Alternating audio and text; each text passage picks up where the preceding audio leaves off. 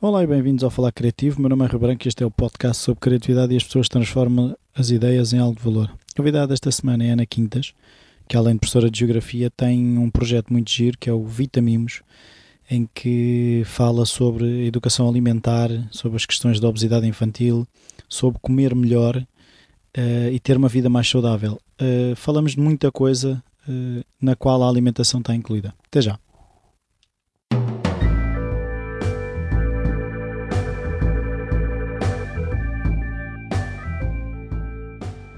Olá, Ana.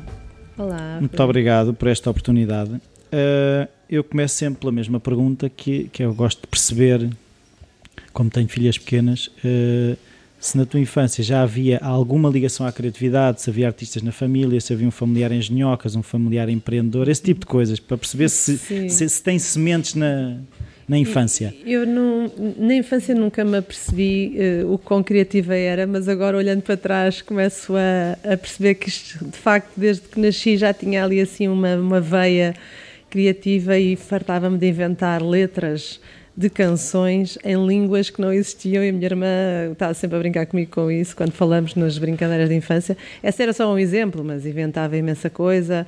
E a parte, uma área também que eu gosto muito e na altura desenvolvia, em miúda, era um, todos os trabalhos manuais, coisas feitas com as mãos. Eu inventava modelos e roupas para as bonecas e uma série de coisas que ia fazendo, portanto, inventávamos festivais de canção, uh, campeonatos de patinagem artística, punha toda a gente com os patins e inventava as roupas para o campeonato. Portanto, eu acho que de certa forma sempre fui sendo criativa, apesar de nunca nunca me achava, quer dizer, também não analisamos muito quem somos em criança, não é? Vamos sendo e pronto. Sim. E agora quando me perguntam, porque agora realmente sinto que a minha criatividade está ao rubro, agora quando encontramos assim um projeto que realmente nos move, às tantas eh, desenvolvemos mesmo a sério essa veia. E olhando para trás, quando perguntam isso, olhando para trás, começo a perceber que realmente acho que sempre fui criativa. Na família, sim, também. A minha mãe também gosta muito da área da decoração e, portanto, é muito boa a criar ambientes e espaços, portanto, também é um lado criativo importante. O meu pai também adora pintar, eh, escrever, escreve uma série de coisas, também foi um grande empreendedor e eh, continua a ser. Portanto, eu acho que, de certa forma, na família realmente um, também recebia assim uns genes que já eram criativos. Sim, mas foram alimentados ou, ou, e havia hábitos culturais, aquela coisa de se era uma coisa natural ou se ao domingo vamos ao museu, ou não havia hum, propriamente não, uma não. formalidade, era isso? Não, não, isso não havia, não havia. Era uma coisa natural que ia acontecendo e, e pronto, nós também tivemos sempre, eu e os meus irmãos, as atividades que também nos estimulavam a esse nível. Fazia danças, vários tipos de dança e de esportes e coisas, atividades para além também da escola. Também dei num colégio também que era uma pedagogia muito que também nos estimulava. Portanto, eu acho que não foi uma coisa muito intencional, muito dirigida, eu, porque realmente quando, quando se tem vários filhos, cada um é único e, e por isso Uh, não temos que temos que estar abertos para todo tipo e não estar tão preocupados nisto ou naquilo acho que acho que a nossa educação sempre foi uma coisa um processo muito natural que foi acontecendo e nunca senti qualquer Sim. no fundo os, os, nossos pais sempre nos deixaram ser nós próprios e uh, abrindo-nos oportunidades de, de experienciar coisas diferentes na vida mas sem querer. Eu quero que o meu filho seja muito estimulado criativo. Acho que foi tudo muito natural. Não? Uhum. Pelo menos foi assim que eu o senti. Sim, então é, deve ter sido. E, e tu percebeste cedo para onde é que querias seguir? Eu vou ser pintor, eu vou ser artista de circo? Nada disso. A minha maturidade veio muito tarde, portanto eu nunca tive. Mas quando, quando perguntava o que é que tu querias ser, não Eu quis ser nada. muitas coisas diferentes, ah. pronto. É, queria ser muitas coisas diferentes. Seis, seis meses. Sim, queria ser muitas coisas. Queria ser eh, aquelas coisas que as raparigas todas querem ser. Também queria ser professora? hospedeira de bordo. Não, a professora nunca quis ser. Eh, acabei por ser, mas não... era hospedeira de bordo. Depois gostava de trabalhar em turismo, numa agência de viagens. Depois queria ser professora professora de Educação Física, na minha área mais de, de, de desporto. Eh, realmente professora de Educação Física, tinha esse, agora lembro que era essa faceta, quando já numa área, uma, já com 18 anos e fazia desporto de competição e tudo, uh, pronto. Já agora mais qual é era o desporto? Fiz, eh, assim mais a sério, fiz natação. Depois fiz muita dança, fiz dança clássica durante muitos anos, mas uh, nunca cheguei a ir para o conservatório nem a fazer nada, mas gostei muito. Fiz, fizemos depois várias... Mas nunca te passou pela cabeça seguir... Dança como. Não, como carreira não. Uh, assim como a música, passámos um bocadinho pela música, mas também nunca pensei nisso como Bandas carreira. de garagem? não, não, também não. Era piano que nós estávamos, depois passei para a guitarra, mas também nunca desenvolvi muito. Uh, portanto, não, não, nunca, muito sinceramente, nunca tive assim uma ideia muito, muito certa do que é que queria ser. E depois chegou a altura de escolher as áreas e acabei por, por escolher eh, um curso na área da da professora que eu mais gostava. Pronto, foi assim que foi escolhido, que era Geografia, tinha uma professora fantástica, que era a professora Adelaide Tinoco, que dava aulas de Geografia a São João inteiro e Cascais, e, eu era, e, portanto, e foi ela que de facto me influenciou. E acabei por ir para um curso de Geografia, mas achando que podia trabalhar em meteorologia, porque era tão mal informada, era tão pouco. Na altura, eu queria fazer. Eu gostava muito da área da meteorologia. Mas a meteorologia era um curso de física, com uma especialização no Instituto Nacional de Meteorologia e Geofísica, na altura. Um, e acabei por ir para a Geografia e, e, e, depois das experiências que tive profissionais, acabei por gostar e ficar hum, nessa área. Mas nunca tive. Não foi uma escolha muito consciente acabei por vir a ser professora e adorar aquilo que faço, e, mas foi um bocadinho o destino que me foi levando sem eu ter capacidade de decidir ou dizer, ah, eu quero ser isto desde muito cedo. Não. E nunca sentiste uh, ter que escolher, ou seja, ser uma coisa muito trancada? Nunca pensaste, se eu, ou seja, se eu escolher este caminho, there's no way back. Tipo, e não, não há desvios, que é sempre a direito. E... Não senti isso. Que, eu acho que era pouco consciente, acho que a vida ia-me passando e ia vivendo o dia a dia e era muito pouco consciência em relação àquilo que estava a acontecer e, a, e que as escolhas que eu estava a fazer que, que tinham essas implicações. Sim, exatamente, portanto acho que uh, fui deixando a coisa acontecer e realmente não senti isso, senti depois de acabar o curso. Uh, fui trabalhar para durante uns meses num, numa Câmara Municipal, num gabinete do plano diretor, e depois achei que aquilo não era não, não achei que fosse assim a experiência muito boa para mim. Não criou outra dinâmica. Depois, entretanto, surgiu a oportunidade de fazer uma pós-graduação na faculdade já do ramo educacional e eu experimentei a experiência do ensino e correu lindamente e adorei, e adorei a relação com os alunos e adorei a escola e acabei por ficar professora. E o que eu senti depois é, durante uns anos depois, que aquilo era pouco, que já era pouco, eu precisava de mais alguma coisa, mais estímulo. E sentia uma coisa estranha que era mas eu não sei fazer mais nada. eu só sei dar aulas. E o curso que eu fiz só dá para. Quer dizer, tinha estado no. E sentiste no que não podias mas... ser mais nada porque não sabias fazer mais Sim, nada. A, a ideia que eu tinha, e isto é, se calhar mais pessoas sentem, Sim. é que eu não sei fazer nada e, portanto, eu não consigo ganhar a vida. Se eu só treinei para professora. Eu só sei ser professora, eu só sei dar aulas. E se eu me fartar de um dia de dar aulas, eu não sei fazer mais nada e vou ser infeliz. Quer dizer, ah, tinha esta preocupação. E a verdade é que ao longo da carreira de professora depois fui fazendo, fui agarrando sempre outros desafios, porque só ser professora não chegava. eh, numa mesma escola, uma vida, porque eu tive esta sorte, não é? Depois de ficar colocada numa escola efetiva, tive esta felicidade, quer dizer, isto é uma coisa que poucos professores podem dizer, portanto, eu sou uma privilegiada nesse sentido mas depois o que eu gosto é desafios novos, realmente. E apesar de, atenção, uma escola é um lugar de professor e nós temos essa vantagem, nós podemos dar largas à nossa criatividade e precisamos dela, não é? Na sala de aula e com os diferentes uh, tipos de alunos, dos diferentes contextos. Nós temos margem para deixar a nossa criatividade e devemos fazê-lo, entregar isso à nossa profissão, aos nossos alunos e tudo isso. Portanto, isso é bom. Pô-la ao serviço. Ao serviço daquilo que estamos a fazer, seja que área profissional sim, sim, sim. for, não é?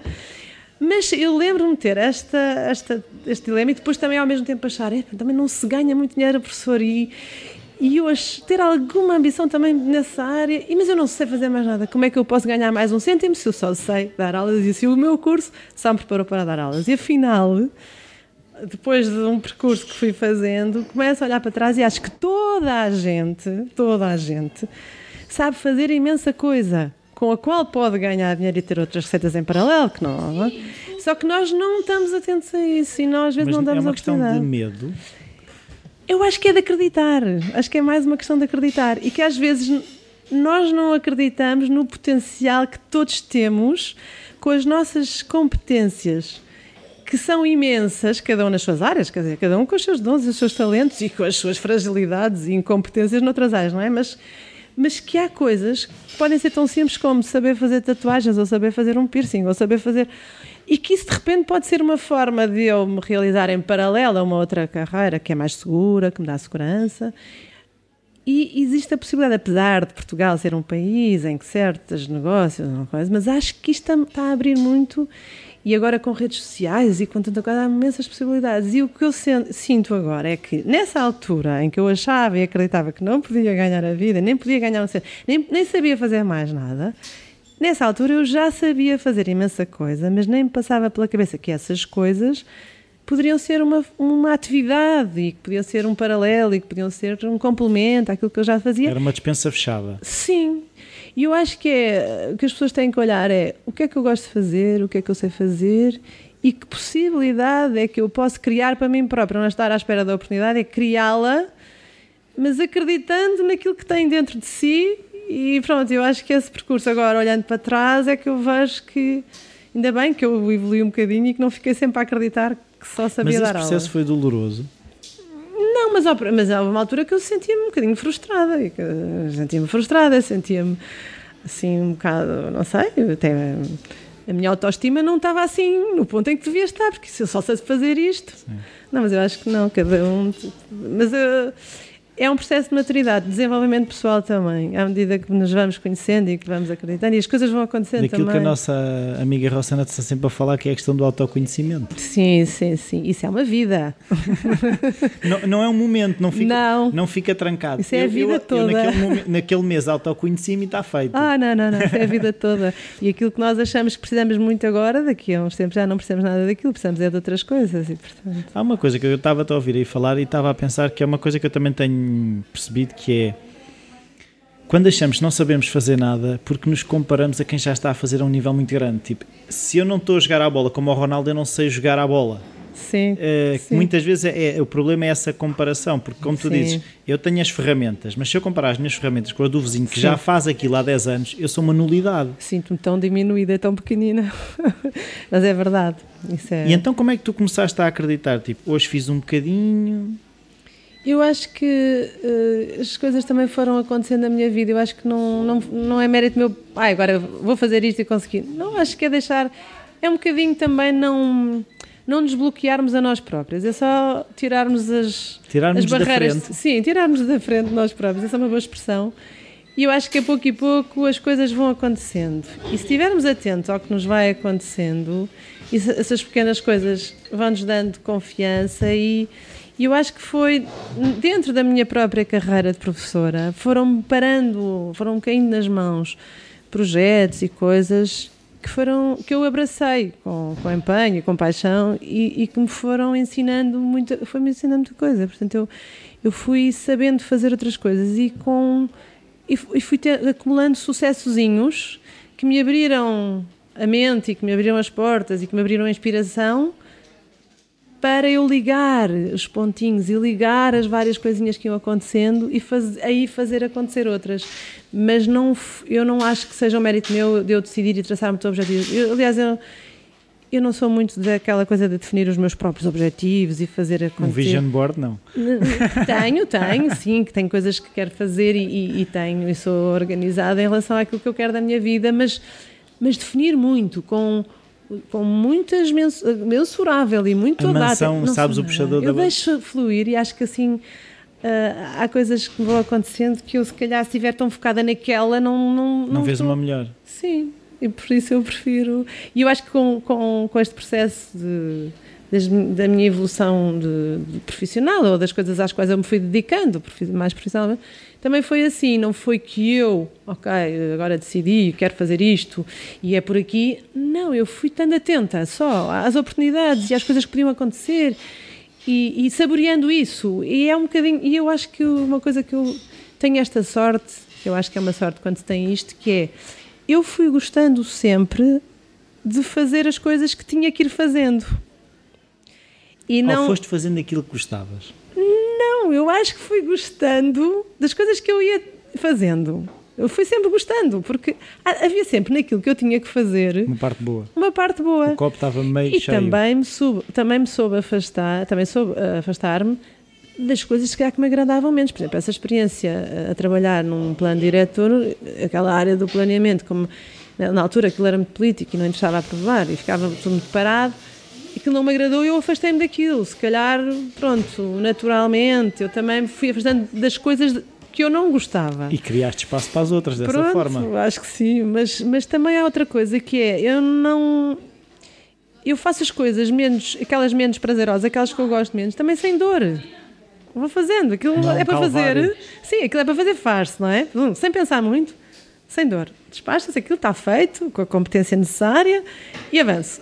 Portanto, não foco no menos bom que tenho que fazer. E por isso, acho que consigo ir apreciando tudo o que tenho que fazer. Sejam quais forem as tarefas, mais práticas, mais caseiras, mais não sei o quê, aquelas coisas que têm que ser feitas todos os dias, de rotina. E isso não me esgota, ou seja, como eu não penso muito, tenho que fazer fácil e pronto. Não te é sem consome a dor. energia que tu precisas. Exatamente. É sem dor, pronto, faço aquilo. Acabo por ir apreciando fazer tudo o que faço, porque, enfim, vejo ali. Olha, é tão bom termos energia para fazer aquilo, é tão bom termos saúde e estarmos aptos a fazer aquilo, deixa fazer, pronto, e depois eh, estar atento. Tem ter visto essa felicidade, eu não me lembro na vida e eu acho que deve ser terrível. E há muitas pessoas que de facto não têm esta sorte e têm que abraçar carreiras dolorosas daquelas que são em que nos tiram a energia. Isso é duro e, portanto, quando assim é, quando nós temos mesmo que fazer ao longo da nossa vida, às vezes durante muitos anos, uma coisa não apreciamos nem um bocadinho, ou porque, ou porque o ambiente à volta, não é pela tarefa em si, às vezes é pelas pessoas que nos estão a rodear, ou é pela pressão que se coloca numa coisa que até pode ser menos, menos pressão. Aí há uma solução, há uma solução. Ok, se assumimos e temos compromisso e temos que manter aquilo, é encontrar em paralelo, uma vida paralela, uma vida paralela que nos realiza e que nos, eh, enfim, que nos permite ir buscar energia, às vezes trabalhando o dobro, mas isso é muito giro também. Eh, trabalhando o dobro, estamos a ir buscar energia numa coisa que nos dá energia para a outra. E estamos a trabalhar à louca. Mas há uma área da nossa vida que nos está a alimentar, que nos está a alimentar a nossa energia para chegarmos É outro tipo. queremos. E então, das aulas à Vitamimos, passou muito tempo, não passou muito tempo? Ou seja, essas sementezinhas, quando é que tu começaste a ver as coisas nascer? Ou foi uma semente que teve não sei quanto tempo na terra, que depois não crescia e de repente sai uma árvore como o bambu? Não, eu quando pensei na vitaminas depois foi rápido. Ah, agora, o que eu acho que foi um processo foi, ah, foi as experiências que eu fui acumulando até poder Mas foste vendo resultados nessas experiências? Sim, eu, sim. O que é que aconteceu? É, é- isto eu acho que é uma arte. E que se nós treinarmos esta arte, vamos todos viver melhor. Que é, das coisas menos boas que nos acontecem, acreditar e ter fé e ter confiança que algo muito bom está para acontecer a seguir, para aquilo nos acontecer. Eu chamo-lhe estrume. Pronto. é, uma, é, é uma expressão, ok. Não, que- o estrume tem estrume. essa função, não é? Exatamente. Pode ser menos Mas cheira bom. mal, portanto não sei se é preciso que sejas tu. não, mas Não, mas sim, tem essa é. função de composto. Vamos É lhe chamar composto. Sim, um composto é melhor. um composto dos bons e naturais. Mas, mas olha, eh, eu acho que foi, foram várias coisas que me foram acontecendo, não é que menos boas, mas é que às vezes aquilo que. Eu lembro-me de ter esta experiência. Houve uma disciplina que foi criada nas escolas que era a área de projeto. E na altura não tinha programa, não tinha currículo e ninguém queria muito aquilo, porque era uma é coisa. vago. Pronto. Podia não, ser tudo e não nada, era uma coisa muito desejada. Não. E eu, sendo a última professora do grupo, eh, abraço as disciplinas que não são muito desejadas, porque não tenho muita escolha, portanto sou a última, recebo. É um bocadinho esta a tradição, não quer dizer que seja sempre assim, mas Sim. pronto, tem, no meu caso foi sendo mais ou menos assim. Então recebi umas seis turmas ou sete turmas da área de projeto. E eu fiquei feliz, porque hum, aí eu podia dar asas à minha criatividade, porque não tendo programa, nós podíamos falar com os alunos, ver que é que- quais eram os temas que eles queriam trabalhar, sermos livres, irmos por uma área, por outra, e foi aí. Nessa, e depois, para além disso, aqui as, as escolas públicas estão de facto a receber imensas iniciativas e há imensos projetos de promoção da saúde que nos chegam às escolas, promoção da saúde e não só, de outras áreas, de competências pessoais e sociais, que estão a chegar às escolas e que hum, dão aos alunos contacto uma série de coisas altamente formativas. E eu, nessas, nesses anos que fui tendo essas áreas de projeto, fui recebendo, as coisas iam parar ao colo, não é? Fui recebendo nas mãos uma série de projetos, também promoção da saúde, onde eu fui ah, trabalhando e, aprendendo uma série de competências. Alguns destes programas tinham formação, outros não tinham. Pronto. E eu fui aprendendo ali.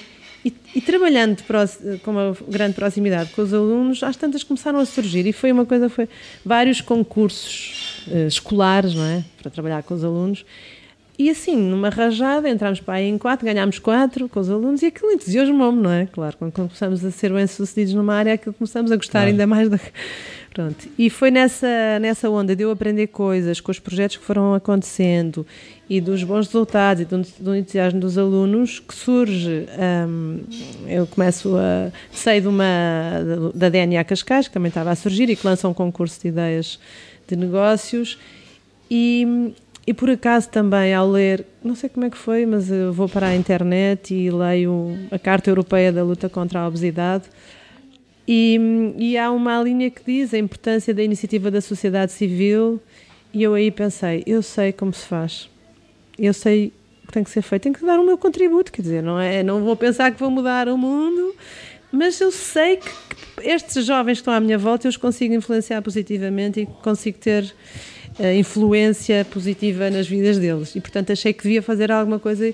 Então, aproveitei esta inspiração de, na questão da educação alimentar. Eu sentia que havia uma lacuna nas escolas e, ah, que não, não existe a componente prática da educação alimentar.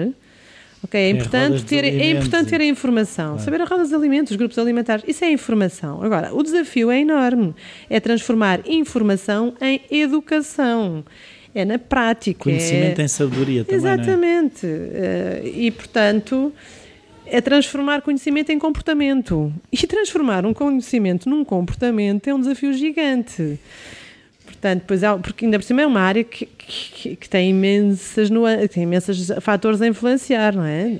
Imensa coisa, desde a questão da família, a questão do consumo, a questão económica, a questão, há uma série de tradição, de, de, de, hábitos, da parte emocional, dos afetos, uma coisa misturada, que sei lá, não é? É muito complexo. Mas eh, para mim há uma área que é fundamental e está mais que assumida, e há estudos científicos e não há ninguém que, quer dizer, não há ninguém, há, há gente. Um Jamie Oliver tem feito um trabalho notável no Reino Unido com isto, que é, nas escolas tem que ser obrigatório a culinária, pronto. A verdade é que não se tem valorizado muito e não é preciso muito dinheiro, atenção, não é preciso muito dinheiro, não é questão dos fundos europeus. Não é preciso. Eu criei um clube de culinária na escola sem pedir um cêntimo a ninguém. Simplesmente enviei um mail para a comunidade educativa toda a, criar um banco de cozinha. E o banco era: tragam as traquitanas da vossa cozinha que não usam e estão a ocupar os armários. Tragam as tralhas que têm lá. E nós ficámos equipados com panelas, talheres, pratos. Pois era preciso ter um fogão e um mini forno, que era o que eu precisava. Então aí começámos a vender umas, umas levámos uma máquina, começámos a fazer umas coisas na escola e com o dinheiro das vendas pudemos comprar o forno. Depois, no forno, fazíamos umas empadas. Com o dinheiro das empadas, umas empadas saudáveis, não é? Depois, com o dinheiro das empadas, comprámos um fogãozinho. Depois tivemos um patrocínio do Lidl durante um ano letivo que nos deu os ingredientes para as aulas da culinária. Boa. E, e tivemos implementado este projeto. Pronto, e que as crianças aprendiam a cozinhar, a confeccionar as suas refeições. Portanto, eu acho que isto é fundamental. É, se eu souber cozinhar e se, eu, se aquilo que eu aprendo é cozinhar saudavelmente, eu, na minha vida futura, quando eu for gestor do meu lar, estamos a falar de crianças de 10, 12, 13 anos, já começam ali a aprender umas coisas, fazer uma sopa já é uma coisa normal. E além disso, eu associo a um momento positivo e alegre. Que eu, que eu ah. fiz, a primeira sopa que eu fiz foi com os meus amigos, em grande alegria ali em grupo, no meio dos amigos, e todas estas minhas experiências marcam-me positivamente, e portanto, e é esse que eu acho que é o caminho, temos que pôr as escolas todas a cozinhar, os miúdos na escola a cozinhar saudavelmente, com receitas saudáveis. E, e é tu sentes que isto depois, uh, como é que eu dizer, tem esse efeito que tu falavas de eu toco nesta criança, que toca noutra criança, que toca num pai, e, e, e, se já começas de alguma forma a sentir o efeito da. Ah, sim. Quando se deixa cair a pedra à onda, vai parar à costa, não é? Sim, Há de chegar lá. Sim, é muito giro. E também é muito giro, por exemplo, várias nutricionistas que já trabalharam aqui connosco na equipa e que já levam estas metodologias, estas formas de intervenção e já valorizam uma série de coisas que, que a Academia prepara muito bem e eles vêm muito bem preparados cientificamente. Todos os nutricionistas que, que temos recebido aqui nas equipas, alguns para estágios, outros aqui integrados, eh, a minha experiência é que eles vêm bem preparados, até cientificamente, e são. e portanto as faculdades estão a fazer esse bom trabalho. Depois esta parte mais prática do coisa, eles aprendem aqui e o lidar o, esta parte da psicologia com as crianças e com a família e isso aqui leva, e o que levam daqui e eu acho que temos aberto uh, experiências para muitos recém-licenciados para depois seguirem os seus percursos porque já se valorizam também aqui. E, mas sim, sentimos isso, sentimos que as mães e os avós nos vêm dizer ah, ela fez as empadas da horta, ah, ela já fez coisa, e agora a courgette, coisa, agora o vosso supermercado e obrigam-me a parar e a comprar a couve roxa aqui nos artigos, portanto o, o, o, feedback que vamos recebendo, sim, já é, é muito giro. E, e, e, crianças que nós acompanhamos uh, no primeiro ciclo e que agora já estão no terceiro ciclo e que ainda querem, ainda, e às vezes transitam, nós temos projetos no primeiro ciclo que depois chegam ao segundo ciclo e, e já são outros, não é? E eles querem continuar o mesmo, noutro contexto, noutra escola, é engraçado isso, portanto sentimos claramente que, que há um impacto daquilo positivo daquilo que vamos fazendo. Então, eh, para ficar bem claro, eu gostava que tu explicasses assim, de forma mais geral e depois ir. O que é que é a Vitamimos? Portanto, a Vitamimos é uma iniciativa em que de, de, promoção de hábitos alimentares e estilos de vida saudáveis. Aqui o objetivo inicial e principal, aquilo que nos moveu foi um, a, a, prevenção da obesidade infantil-juvenil, porque é de facto um problema sério. Uh, agora, na nossa, nas nossas intervenções, é uma intervenção uh, geral não discriminada, porque nós fazemos é prevenção, portanto, promoção de bons hábitos, e por isso nós trabalhamos com todas as crianças. Nós podemos ter uma criança com peso saudável e que, no entanto, os seus hábitos alimentares têm que ser trabalhados, porque está a consumir excessivamente açúcar, uh, porque está a consumir muito pouco, poucos hortícolas e tem um peso saudável. Portanto, o que nós fazemos é aqui uma intervenção para todos não discriminatório. Não discriminando, exatamente. E depois, se há criança já em risco, ou já com problemas de, de, sobrepeso ou de obesidade, então é alertar um bocadinho a família, sensibilizar e encaminhar para os devidos serviços já de tratamento e de acompanhamento médico. Uh, portanto, o que nós fazemos é mais a parte educativa, portanto, obviamente, promoção da saúde, aqui com alguns profissionais da saúde enquanto parceiros, mas fazemos esta intervenção. Então, como é que nos organizamos? E o que é isto? Nós temos uma, um centro de educação alimentar que, funcio que funciona num jardim público, que é o Jardim da Quinta da Lagoa, em Carcavelos. Esse centro foi construído por mim, uh, sob um protocolo assinado com a Câmara Municipal de Cascais, de permanência aqui no espaço durante algum tempo, mas isto foi financiado por mim e construído por mim. E, e uh, dentro deste centro nós temos diferentes atividades. Uh, temos as atividades formativas para grupos escolares, que as escolas contactam-nos e vêm aqui ao nosso espaço. Temos uma cozinha aqui montada no jardim, aqui há, há sempre um momento culinário em todas as nossas sessões. Ou também vamos à escola, portanto, daqui desta cozinha partimos com os nossos equipamentos e transformamos as salas de aula em cozinhas, com a nossa equipa de nutricionistas. Portanto, uma componente é esta, para grupos escolares, intervenção em grupo escolar, que é da escola que eu venho, é a minha experiência, eu acho que é um, um meio fantástico para intervir, portanto, junto dos amigos, dos seus pares.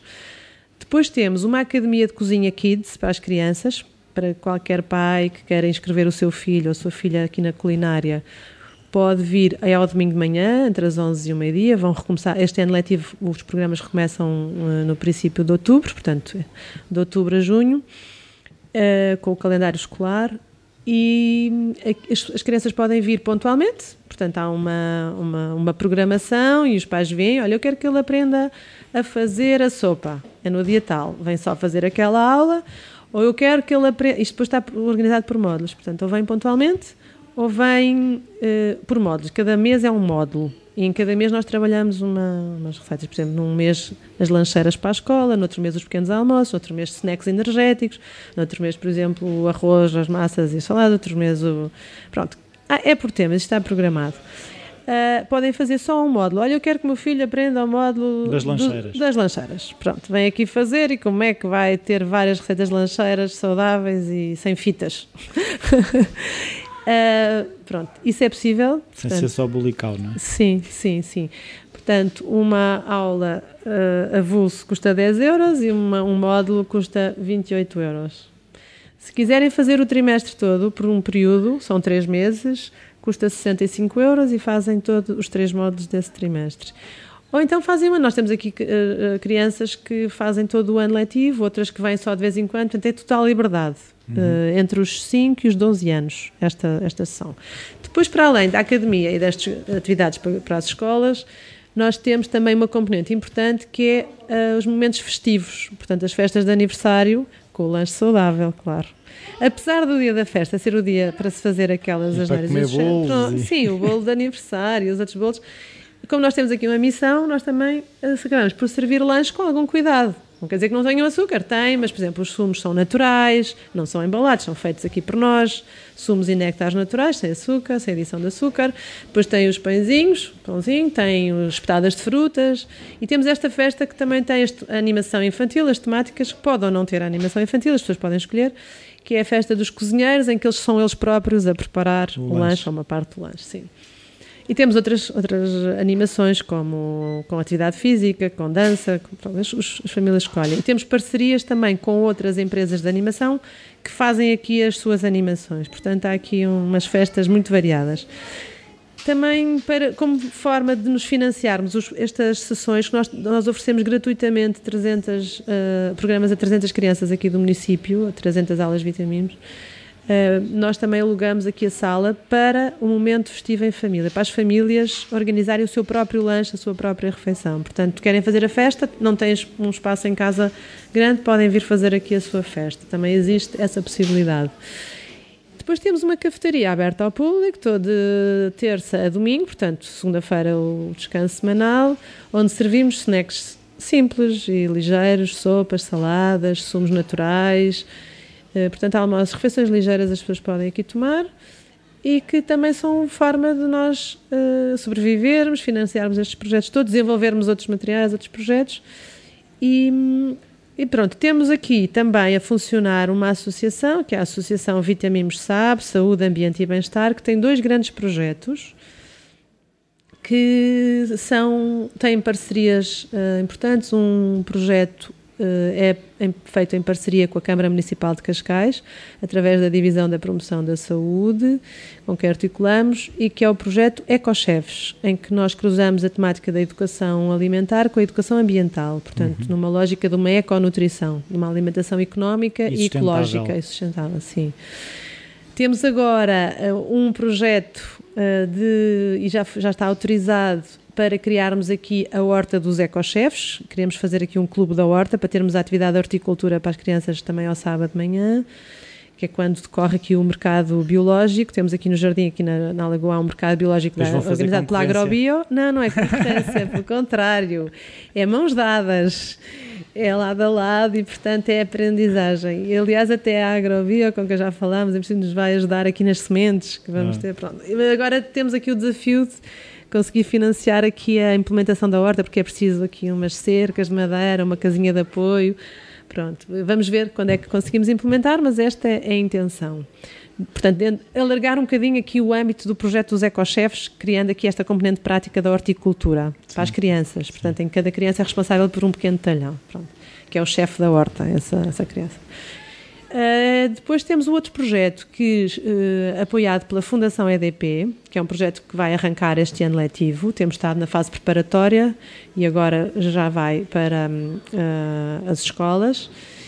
E, e, que é um projeto Chefes de Saúde, em que é um projeto também promotor de saúde, mas destinado ao primeiro ciclo, e que, em que nós cruzamos a temática da, da, da, alimentação com as outras temáticas promotoras de saúde. E, portanto, no primeiro ano trabalhamos o sono, no segundo ano a higiene, no terceiro ano a atividade física e no quarto ano os sentimentos e as emoções, para a parte da saúde mental.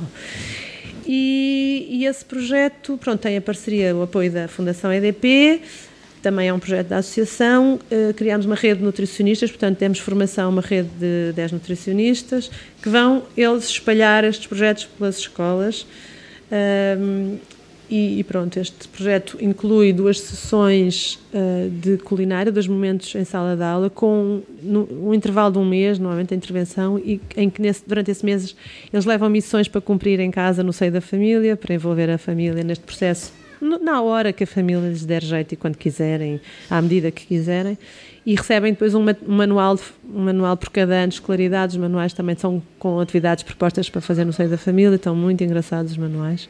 Também temos o manual do EcoChef no outro projeto, portanto, criámos aqui materiais pedagógicos de apoio estão. E só estão acessíveis para quem faz esses cursos? Ou... Por, aí, por enquanto sim, mas há muita gente a pedir e, é. e, portanto, vamos ter que também trabalhar essa parte da, da, da distribuição e da circulação, disponibilizar o acesso, sim. também quem quiser adquirir um, um destes manuais.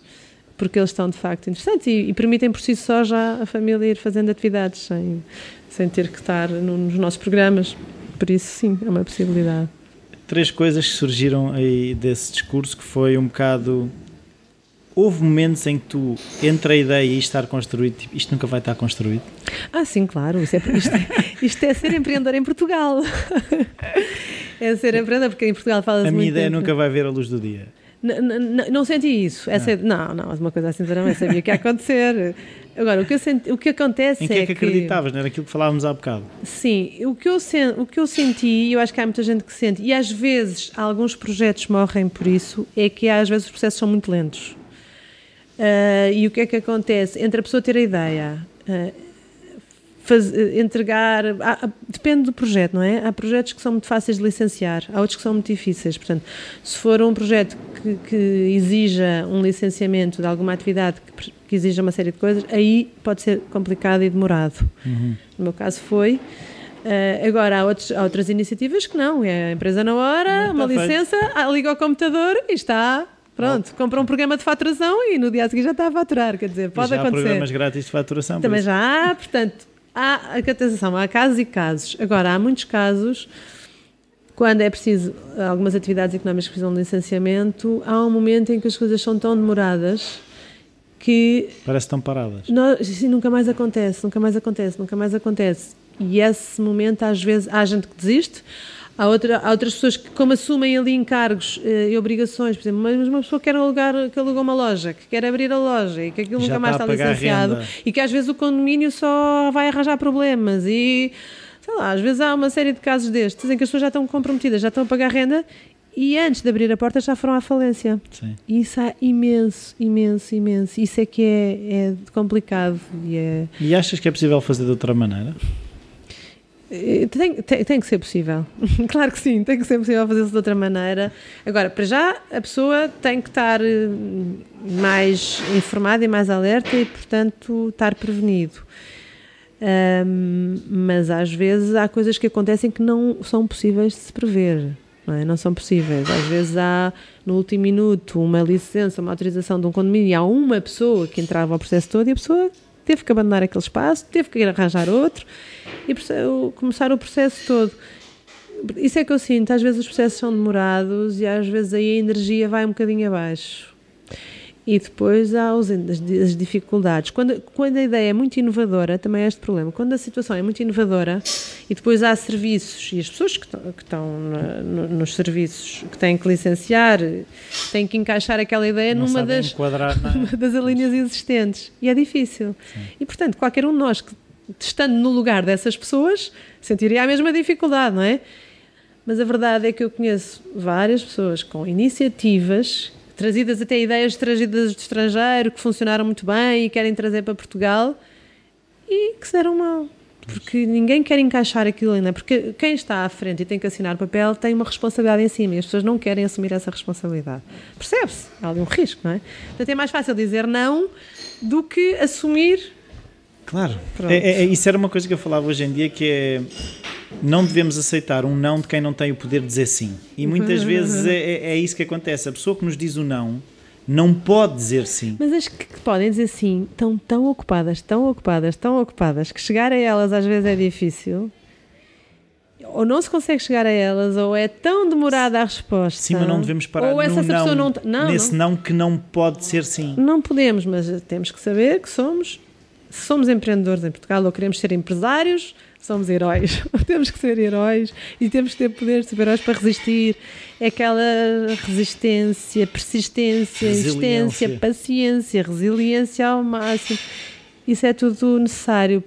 E por isso temos que encontrar aqui outras estratégias de sobrevivência.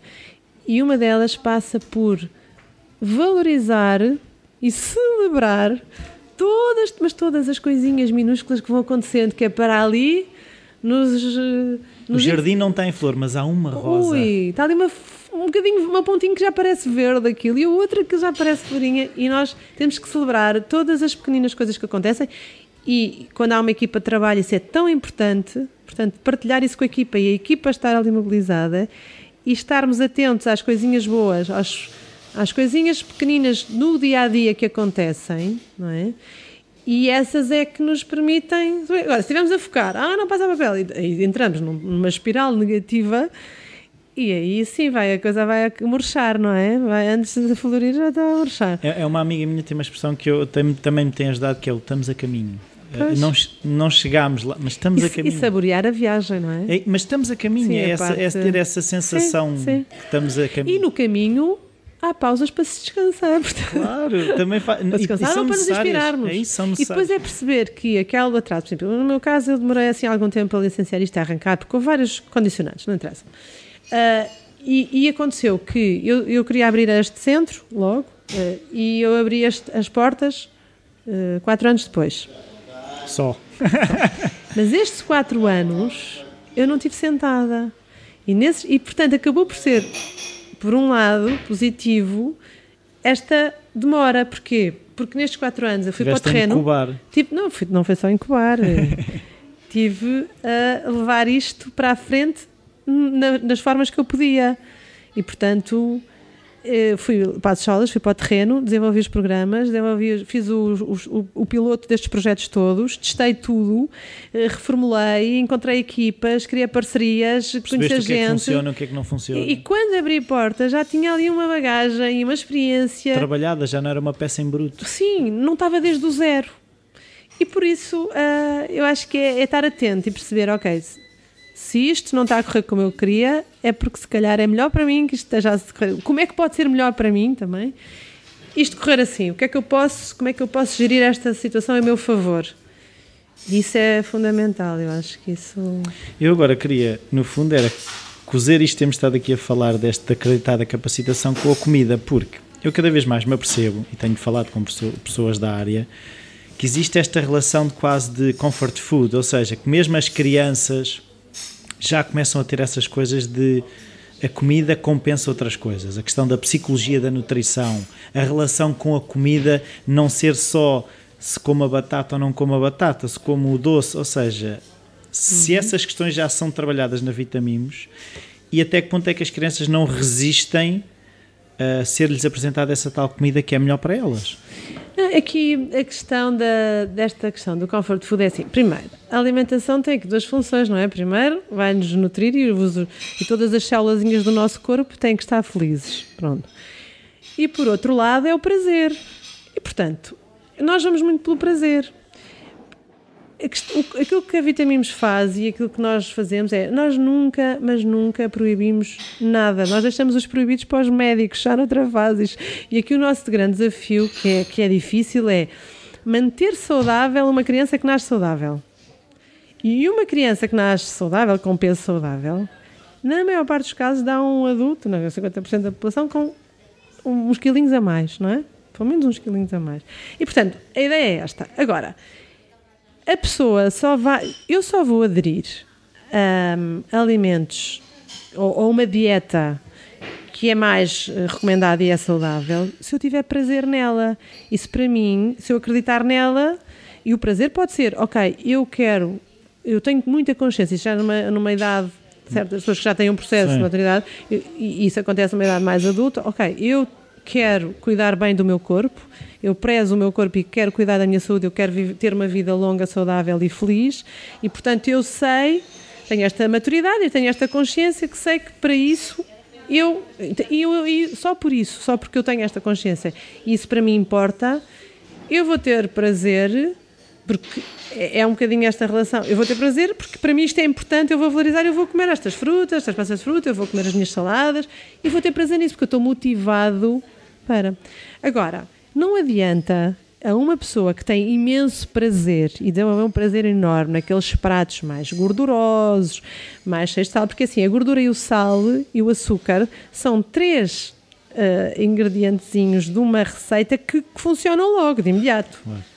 E portanto, é salgadinho, ai que bom. É docinho, ai que bom. E ai, este molhinho, a gordurinha, ai, bom. Portanto, são componentes que, que, de um modo geral, a maior parte das pessoas imediatamente agrada à maior parte das pessoas, não é?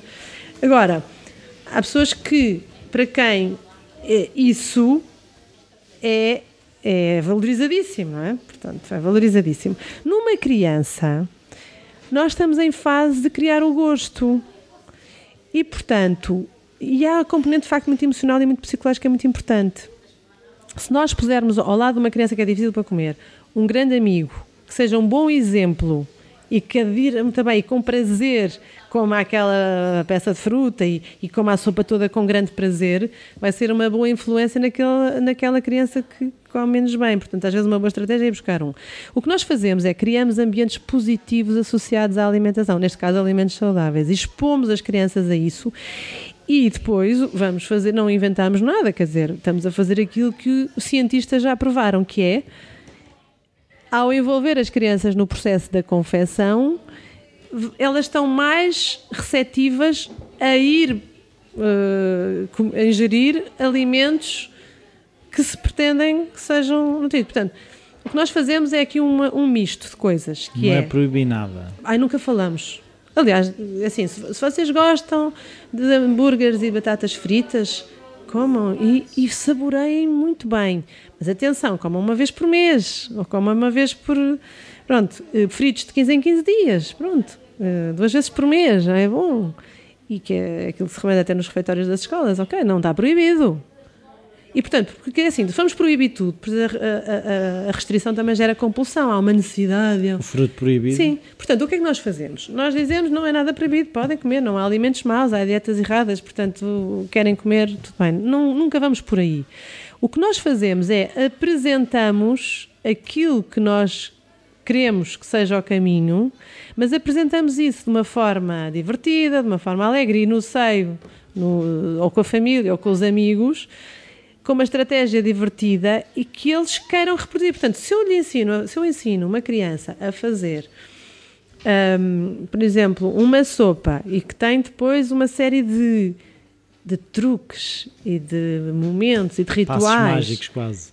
Eles vão querer fazer aquilo e vão continuar. Portanto, e, e, às vezes há aquela fase em que eles, eles em criança até estão a comer muito bem, e depois há a fase da adolescência em que aí não se porque influência de pares e porque a afirmação às vezes desvia um bocadinho. Mas a verdade é que ali o, o, o, o gosto por coisas volta depois mais tarde. Eles já se habituaram, portanto não é assim muito preocupante, é uma fase.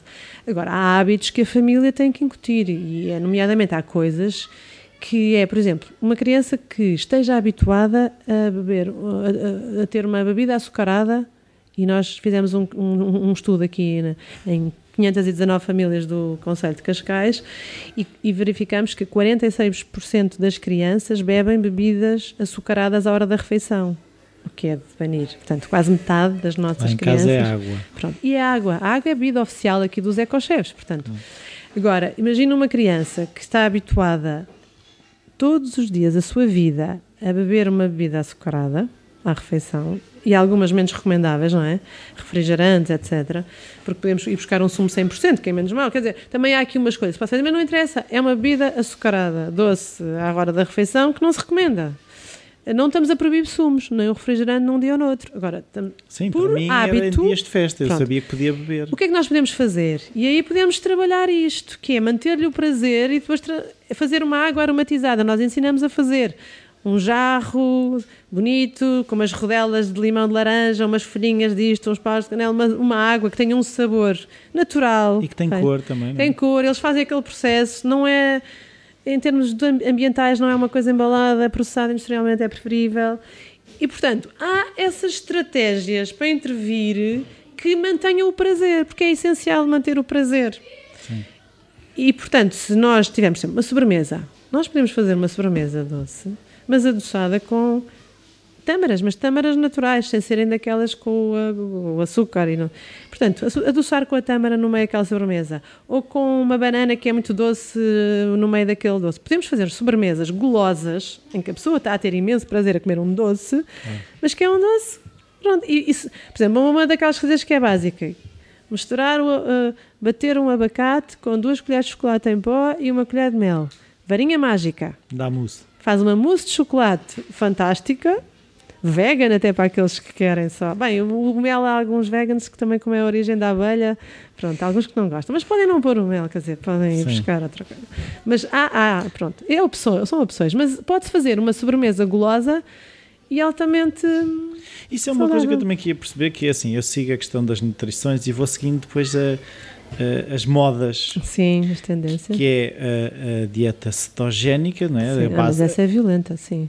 A gordura é sim. a base. Sim. Temos a, a, paleolítica, não é? Sim. Depois temos uh, os vegans, os vegetarianos uh, e as gluten free e todas estas coisas. Uhum aquilo que eu te pergunto é, na tua experiência, uh, se as, as, crianças isto passa-lhe tudo ao lado, isto não lhes interessa nada, ou seja, que isto são modas de adultos, são, ah, eu sou vegan, ah, eu sou paleo, não achas que hum, o comer saudável é uma coisa que toda a vida se comeu e não tem que ser rotulado de dieta disto ou dieta daquilo? Sim, as crianças, assim, as crianças uh, são muito influenciadas pela, pelos hábitos da família, não é? Por outro lado, também influenciam os hábitos da família, portanto, também tem esta aqui, esta área. Mas, por exemplo, uma, uma criança que, eh, na, que cresça numa família que já é vegetariana, é? vai. Já está treinada e já sabe quando fora de casa o que é que come. Muitas famílias vegetarianas também optam por uma fase de crescimento, às vezes as crianças comem o peixe, pronto, isso é, depois é uma opção.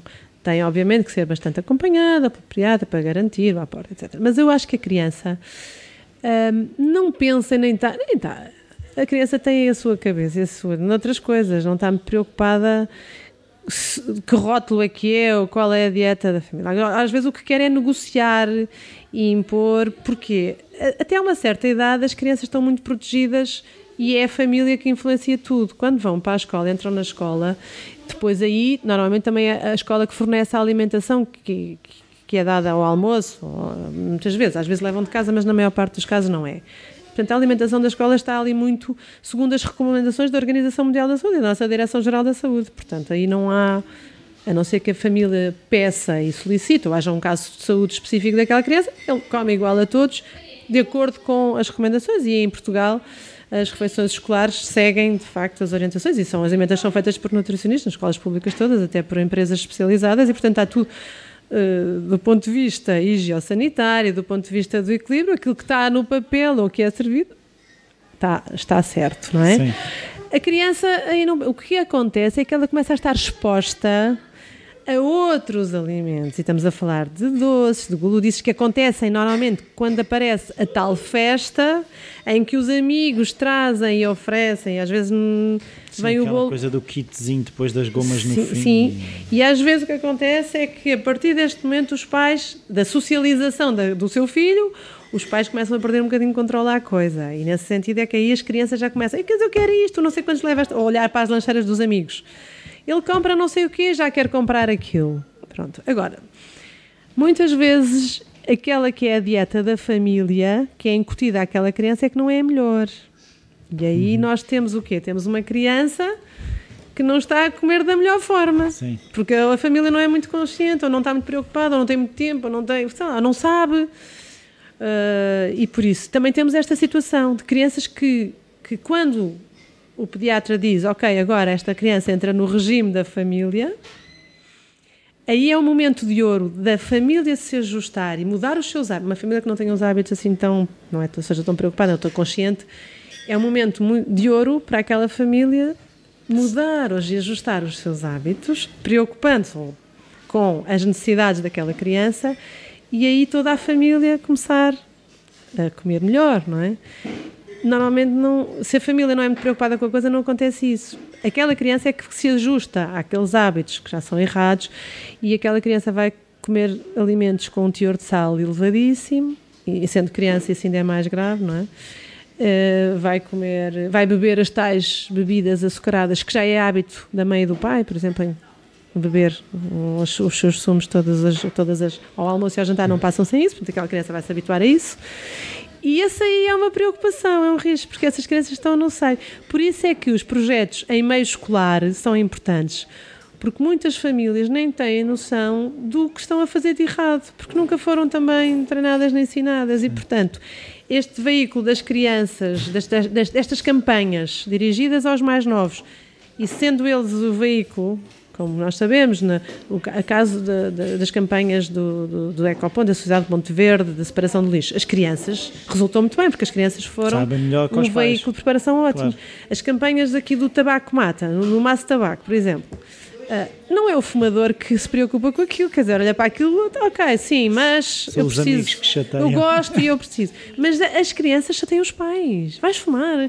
São massacrantes as crianças e, portanto, já está a fazer efeito nesta geração que e portanto nesta questão da educação alimentar também acredito muito que estas crianças uh, a quem se está a incutir estes princípios e esta preocupação informada explicar claramente porque é que porque é que se deve e os miúdos são, querem muito o certo. É engraçado que a, maior, a maioria das crianças querem fazer o que é certo e olham para os amigos que não estão a fazer o que é certo e apontam o dedo e, e dizem e querem ser influência por isso acho que os miúdos, as crianças, são, são de facto uma esperança. Sim. E, e temos é que protegê-las e dar-lhes. Mas eu acho que toda a gente sabe que um prato variado será sempre eh, melhor do que só com dois ingredientes. Sim, e, e não é só o prato variado, é, é de facto um dos, um dos grandes problemas é a rotina alimentar. Comer sempre o mesmo. Sim, há muita ideia. Isso é normal, quer dizer, uma família que é super ocupada, que não tem muito tempo a pensar, não, pois, não, tem muito sim, planeamento. Isso era uma coisa que eu queria perceber contigo, da tua experiência, que é, eu, eu ouço dois grandes mitos para comer mal, que é a falta de tempo e comer bem sai mais caro. Não, esses são os dois, podemos desmontá-los. É, é assim, a falta de tempo não é um problema, é relativo, ou seja abrir um pacote de batatas fritas ou lavar uma maçã demora ao mesmo tempo. Sim. Pronto. Mas depois há outra questão da confecção e da preparação da refeição completa, etc. Se nós, nós temos é que, que pensar o que. Isto é. Uma família tem que pensar, parar e tomar consciência. É, para mim, isto é importante ou não é importante? Que escolha é que eu estou a fazer? Eu valorizo isto ou eu não valorizo isto? Isso é família dizer, eu não valorizo isto, tranquilo, tem que pensar, tem um filho menor que, pronto, se calhar está a ser negligente. Pesado, não é? Pronto, é uma opção, essa família Sim. é uma opção. Agora, ao Estado, sai caro, sai pesado, porque a despesa no Sistema Nacional de Saúde e aos outros cidadãos sai caro. Sim. Portanto, se todas as famílias pensarem, eu não quero saber. E o tempo eu quero, nos hospitais quero, podia ter sido passado na cozinha. Sim, e, e, aquela pessoa tem é que estar consciente. Ok, eu não quero saber disso. Eu quero viver a fundo, quero fazer, comer tudo aquilo que me dá prazer quero. Uh, teor de sal não me interessa em todos os enchidos, todos os sugar, exatamente. E pronto. Eu estou a fazer uma escolha consciente, eu estou a escolher uh, doenças mais cedo. Não quer dizer que assim ninguém tem saúde das mãos, mas uma coisa são as estatísticas. Sim. Ok, a probabilidade é muito maior de eu adoecer depois é sempre aquele argumento: ah, mas o não sei quantos era sempre saudável e teve um cancro e faleceu. Ah, o não sei quantos. Ok, é esse caso existe. E... Ok, esse caso existe. Mas vamos olhar para as estatísticas. Vamos olhar para os números. O que é que nos dizem os números? Ok, então vamos olhar a probabilidade de eu adoecer, de eu viver menos tempo e da minha qualidade de vida ser muito pior, isso é inegável. Agora, eu posso fazer a minha opção, eu dizer, eu não quero saber. Ok. Então essas pessoas estão a fazer as suas escolhas. Não nos preocupemos com elas não nos preocupemos, cada um está a fazer. Agora, sabemos que vamos ter um custo e que vai ser dos bolsos de nós todos. Sim. Pronto, sabemos que isso é um facto. E que uh, podíamos. É uma pessoa que falha mais no trabalho, que trabalha. A produtividade mais baixa, o absentismo, pode ter problemas, problemas psicológicos associados, Sim. de frustração, pronto. E essa pessoa, se calhar. Uh, para além de, de, de, de, ser uma pessoa que pode ter que ir buscar prazer à comida e de se confortar na, noutros hábitos que podem ser de consumo excessivo de álcool, isso não interessa. Sim. Essa pessoa, se calhar, tem que se olhar para a pessoa e em em que ponto é, como é que essa, está, como é que essa pessoa está? E depois, então, se calhar, as questões da alimentação, de outros hábitos, de outras dependências, etc. Sim, também se, se isso não é um, é um problema já Pronto. jusante. Sim, é, é, um problema associado, mas que não é se calhar a alimentação está relacionada com uma série de outras coisas. Mas estamos a falar da questão do tempo e da questão do custo. Sim. O tempo numa família em que os pais chegam tarde, trabalham imensas horas, etc., nós sabemos que há pessoas que têm essas vidas ocupadíssimas e que se conseguem organizar. Uma família mais desorganizada ou menos planeada não vai conseguir mudar o processo assim todo num, num instantinho, mas pode fazer pequenas etapazinhas. Portanto, eu acho que é tudo uma questão de planeamento e de organização da família. E mais, de aproveitar a, a, os bracinhos e a mão de obra tão boa e a, a vontade de ajudar que é dos nossos filhos, das crianças. Aí a Vitamimos ajuda. Sim. Aí a Vitamimos ajuda. Os filhos a ver televisão e os pais enfiados na cozinha. Nada disso. Ela, mas é preciso que os pais deixem as crianças participar no processo, que muitas vezes não deixam. Ah, ele vem à cozinha só suja, ah, só desarruma, ah, só atrapalha. Eu sozinha faço isto muito mais depressa. Sim, numa primeira fase faz. Mas se calhar investir um bocadinho no futuro se cá vale a pena. Uh, Perder tempo para ganhar tempo. Sim, e não só. E, e, esse tempo pode ser um tempo de qualidade, de pais e filhos, juntos, sim, sim. numa tarefa que em vez Já de ser penosa... O tempo é curto, não é? Pode ser de, de, de convívio, não é? Portanto, é uma questão de, de, se a pessoa conseguir fazer um planeamento semanal, não é preciso mais nada, se dedicar uns 15 minutinhos a preparar o qual é que vai ser a emenda da semana. Não quer dizer que aquilo depois seja cumprido à risca. Sim, mas é... E depois vai, se for uma vez por semana, fazer as compras para aquelas refeições, olhar para o que tem na dispensa, olhar para o que tem na dispensa e no frigorífico, a partir do que tem na dispensa, já, já investiu dinheiro ali, não é? Tem dinheiro claro. empatado. Claro. Portanto, e há prazos que têm de validade que não se podem expirar para não haver desperdício. Portanto, olhar para o que já tem em casa, compor refeições a partir dali, se tem alguma coisa. Acrescentar mais uma ou outras refeições e ver que ingredientes precisa. Quando vai às compras, já sabe o que é que vai fazer, o que é que quer. Pronto. E aí até pode aproveitar a tal promoção, ok, este produto está em promoção, eu vou pôr na dispensa. E depois já tem alguns produtos da dispensa para partir dali para outras refeições. Pronto, se a pessoa fizer, não é preciso muito, mas é uma vez por semana e dedicar ali duas horinhas no fim de semana para adiantar as suas refeições. Faz uma sopa com uma base verde, uma base laranja. E depois há outro processo que é entre não comer uma sopa ou ter uma base que até pode estar ou preparada e, e dura ali os três dias, quatro dias, eu posso fazer uma base de uma sopa e depois acrescento um topping, chamo-lhe um topping diferente em cada dia, já faço uma sopa diferente. Ponho umas folhinhas de, de espinafres e um grão, e na outra umas ervinhas aromáticas, e na outra já estou a fazer uma sopa um bocadinho diferente. E só fiz. Eh, eu só peguei na panela da sopa duas vezes por semana e tenho sopa todos os dias. Portanto, Sim. se a pessoa se organizar e enquanto está a sopa ao lume, tratei do bem das crianças, portanto, a pessoa agora tem que estar motivada, tem que ter consciência que isso é uma coisa importante para si e para a sua família. Sim, mas eu agora queria perceber é às vezes não há essa, essa tentação de ir agarrar os pais, ou seja, vocês têm mais contacto é com os miúdos, não é? com os filhos, mas não há a tentação de, eu percebo que isto para funcionar eu tinha era que agarrar os pais. Nós temos alguns programas com as famílias também e já fizemos aqui várias formações com a família e o que nós fazemos é, nas intervenções que fazemos na escola, vai uma carta para casa, sempre, vai uma carta para a família e através das crianças nós pomos os pais envolvidos, ou seja, as missões que as crianças têm que fazer é com a ajuda dos pais. Portanto, há missões a fazer uh, que envolve os pais estarem receptivos e atentos e envolvê-los. Agora, o que nós não fazemos é e, que preferimos fazer assim é a criança, aquela criança tem aquela missão a cumprir e é fazer várias coisas, é ajudar a preparar uma, uma sopa, é verificar se o frigorífico é um frigorífico de ecochef, é verificar que os alimentos entram, que entram na lancheira são todos saudáveis, é, é fazer o, ajudar a fazer o planeamento da, das refeições. Pronto. E agora, o que uh, acontece é que nós queremos que isso seja feito no momento em que a família está disponível para o fazer, sem desarrumar o tempo da família e sem exigir presencialmente a família num espaço a uma dada hora, a um dado. Portanto, As sessões para pais temos feito várias, através, até mesmo através de pedido de, de várias associações de pais. Uhum. Temos feito sessões formativas para pais, já fizemos coisas com pais e filhos, mas uh, gostamos mais de intervir assim um bocadinho à distância, ou seja, aquela família vai fazer aquele momento conjunto com a sopa e do supermercado quando lhes der jeito, à hora que lhes der jeito e, e no seu, na sua forma de funcionamento. Na sua organização. Autónomos. Exato. Porquê? Porque as famílias de facto têm vidas complicadas e difíceis e têm o tempo com muitas solicitações. As pessoas têm imensos compromissos, desde as atividades profissionais aos, aos compromissos familiares. Depois há outras eh, atividades eh, culturais ou eh, atividades extracurriculares com os filhos, as catequeses, as plantações, os ingleses. São tantos os compromissos. Os amigos, estar com os amigos. São tantas, tantas as solicitações que nós temos é que deixar que as pessoas façam essa gestão.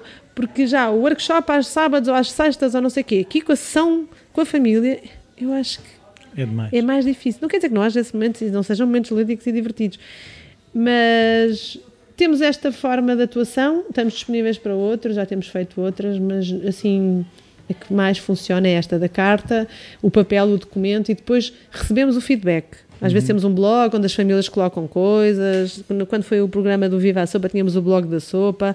Iam lá parar as fotografias da família a comer a sopa feita pela criança, o processo, fotografias do processo, os comentários, os feedbacks. Mas é assim, é um papelinho que se assina, que se envia para a escola como um recado da escola e nós recebemos o feedback. É mais ou menos essa. Então, e agora queria perceber é como é que tu consegues gerir a, a tua vida? Ou seja, como é que tu organizas. Já falaste na questão da organização, como é que tu organizas uma semana? Tu sentas-te um dia e eu tenho isto do vitaminos, tenho que dar aulas, tenho que fazer não sei o quê, tenho que fazer. Aquilo está tudo programado, ou como é que isso, como é que isso funciona? Há um é, Excel? Ah, ah, ah, não, não há Excel.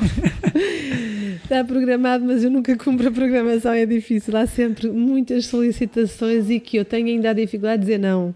Então eu tenho ali uma programação, mas aquilo está sempre a derrapar. Portanto, basicamente, como é que eu consigo? É que depois há voluntários, pessoas extras, pessoas ajudas que vêm, mas que. Hum, é um bocadinho uh, gerir os minutos. Depois é, há fases muito intensivas em que ali a produtividade está ao rubro uhum. E depois fases em que quebra um bocadinho aquilo. Mas são importantes essas pausas também para. Portanto, agora com a minha, com a minha atividade, assim, o ano passado eu acabei por fazer aqui uma escolha, tive, pedi um ano de licença sem vencimento e estive fora da escola, portanto, para me dedicar a arrancar com estes projetos grandes, maiores, estes da, dos chefes de saúde, etc. E portanto eu estava aqui a tempo inteiro uh, e, e foi importante para organizar as coisas. Este ano voltei à escola, um, aqui houve, aqui uma, apesar de até me dava jeito mais um ano para eu poder consolidar algum trabalho que estava iniciado, uhum. Hum, mas não foi autorizado, o Ministério da Educação não autorizou que eu ficasse de fora e portanto eu voltei para a escola e estou, estou feliz por estar novamente, apesar de achar que até um ano mais poderia ser importante, eu vou conseguir, conseguir gerir tudo.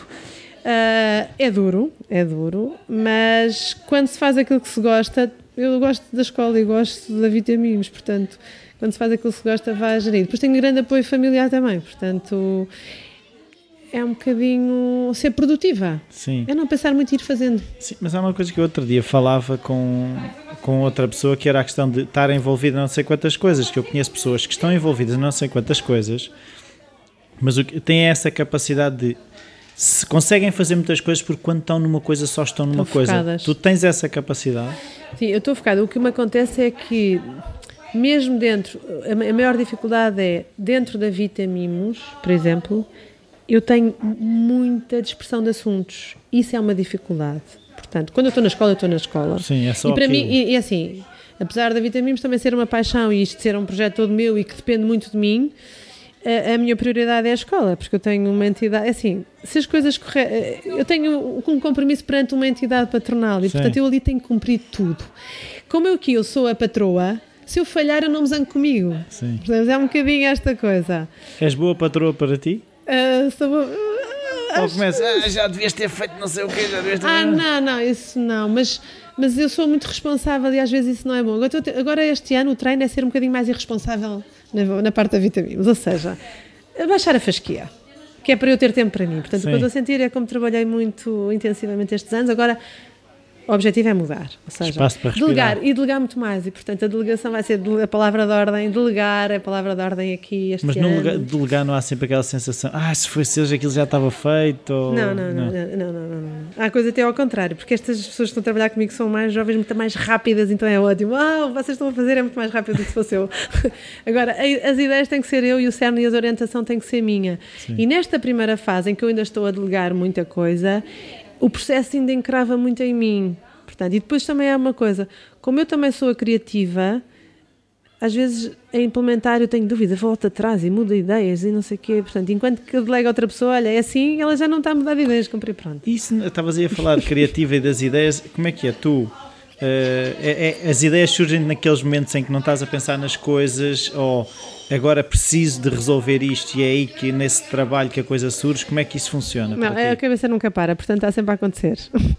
Depois há um processo que eu não sei o que é, mas há um processo que é. Quando é que assim as ideias mais luminosas e assim, uau, é por aqui, às vezes acontece, ou coisas mesmo a sério, não é? Quando é que me surgem estas ideias? É de manhã no duche. É quase um clichê. É também. manhã no duche. E então eu agora o que faço é tomo duches muito rápidos, que é para não ter ideias que me dão mais trabalho Ah, não, ainda. eu pensei que passavas a vida no duche para ter mais ideias. Não, não, não, não, não, ao contrário, ao contrário, ao contrário. Eu deve ser o sono, deve-me assim dar uma tranquilidade que de repente eh, as ideias ficam muito claras. E quando eu salto de manhã para o duche, afloram estas ideias. Então, houve um- uma altura em que, quando eu arranco a vitaminas, era ideias e mais ideias, mais um projeto, mais outro projeto, mais um manual, mais um não sei o quê, mais um serviço, mais uma oferta para o cliente, mais não sei o quê. Então não se parava. Então, estou sempre a inventar trabalho para mim. Eu agora estou no processo de recuar, ou seja, agora eu já sei quais são os trabalhos que resultam. Aquela fase da startup está a acalmar, Sim, sim. não é? Então eu agora é.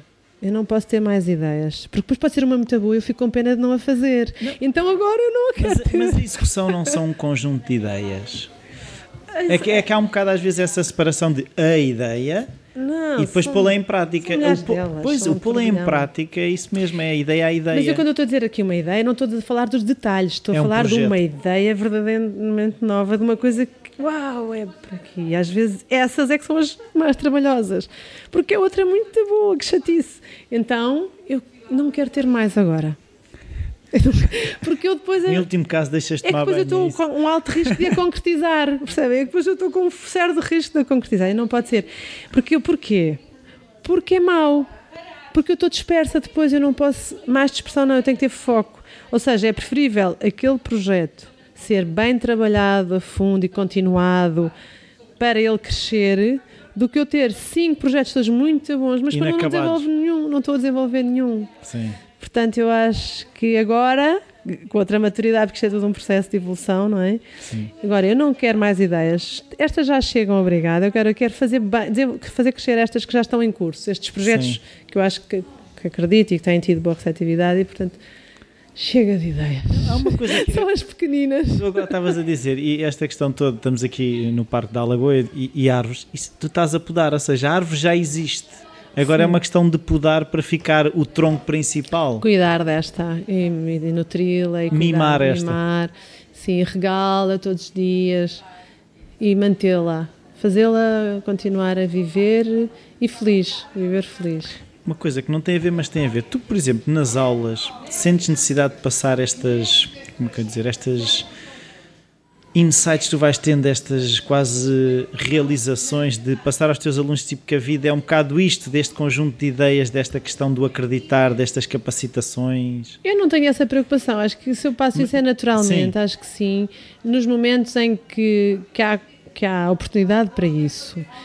Eh, Na aula eu tenho um plano, eu tenho ali uma... Eu estou tão, tão focada, tão concentrada naquilo que é o plano daquela aula.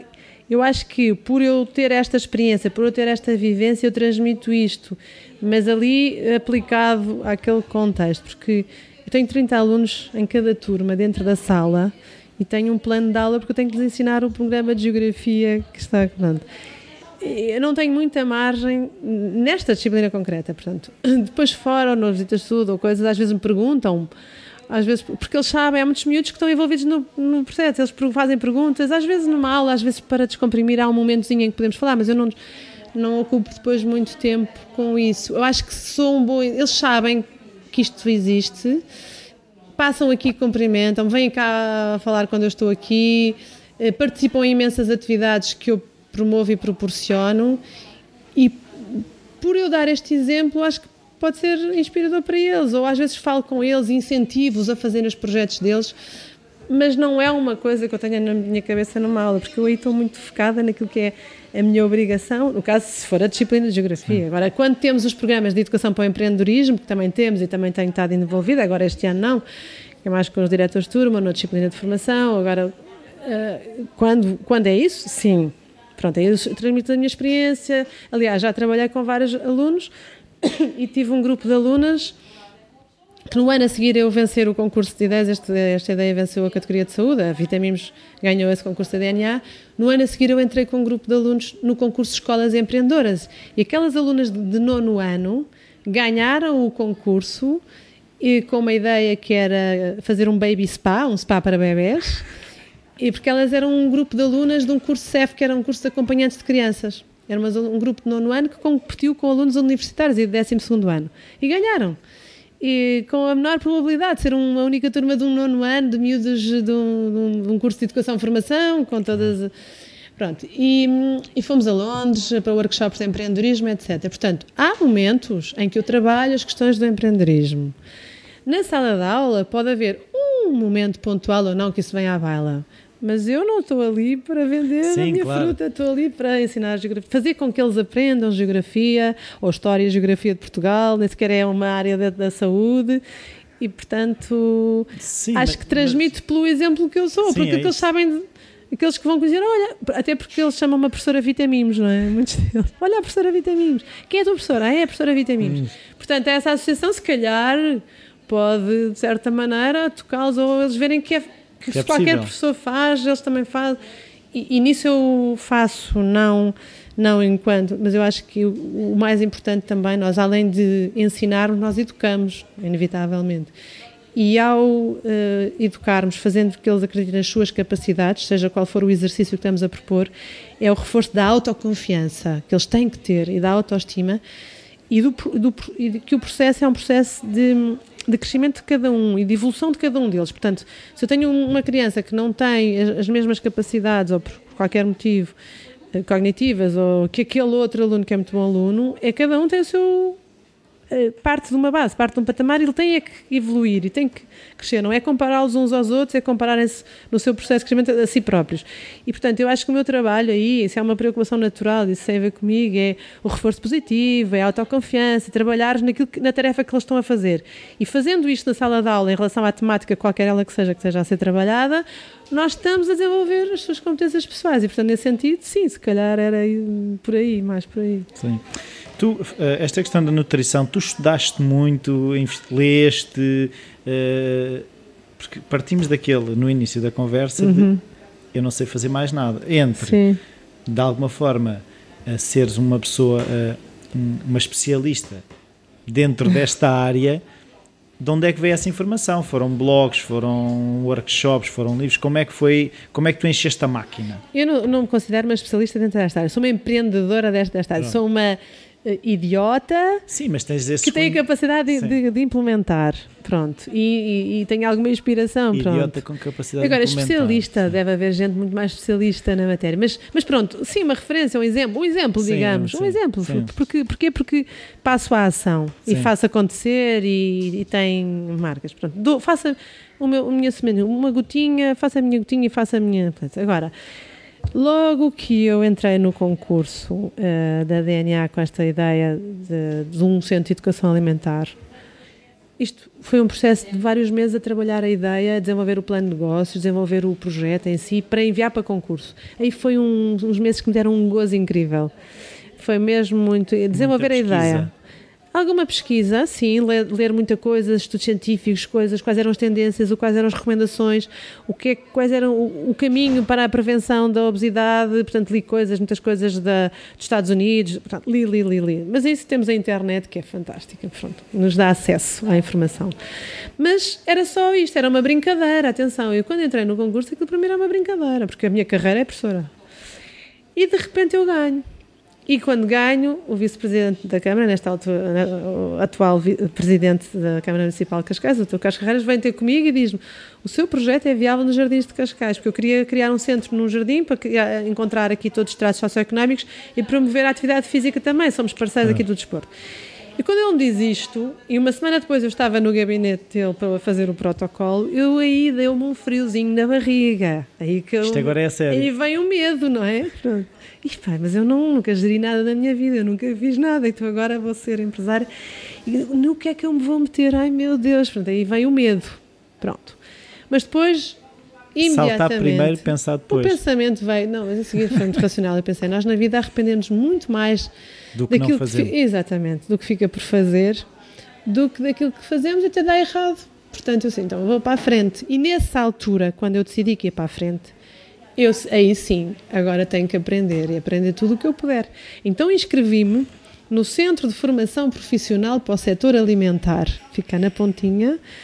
Um, um, tem, uma, tem imensas formações excelentes que eu recomendo e comecei a fazer todas as que eram obrigatórias logo. Uh, das higiene e segurança alimentar, de, de, de, princípios de nutrição, de marketing na restauração, tudo o que eu podia eu agarrei. Portanto, ia à noite, depois das aulas, ia à noite fazer as formações e a ler tudo. Bem, tenho uma biblioteca de livros de nutrição e alimentação. Li pouquíssimos porque não tenho tempo, vou comprando e vou lendo assim na, na diagonal e tirando uma ideia daqui de uma ideia dali, mas realmente hum, Gostava de saber muito mais e de ler muito mais. Mas a, a questão é esta: eu não preciso de saber muito. Porque o beabá da alimentação saudável diz-se em 5 minutos e, portanto, é uma coisa que, é, que toda a gente sabe. Sim. Agora, eu tenho uma equipa de nutricionistas e esse é que tem que saber, e esses é que são especialistas. Sim. Portanto, num, uma pessoa que abre uma clínica não tem que ser médico, não é? Claro. E portanto, aqui é um bocadinho. Eu aprendi tudo o que podia, tento empreender, mas acho que sei muito pouco. Acho que preciso saber muito mais. Se tivesse, se eu me pudesse dedicar a, a, investir um bocadinho mais nisso, adoraria. Adoraria, mas não acho que seja isso que é o importante. O meu papel na Vitamimos neste momento não é esse, é outro.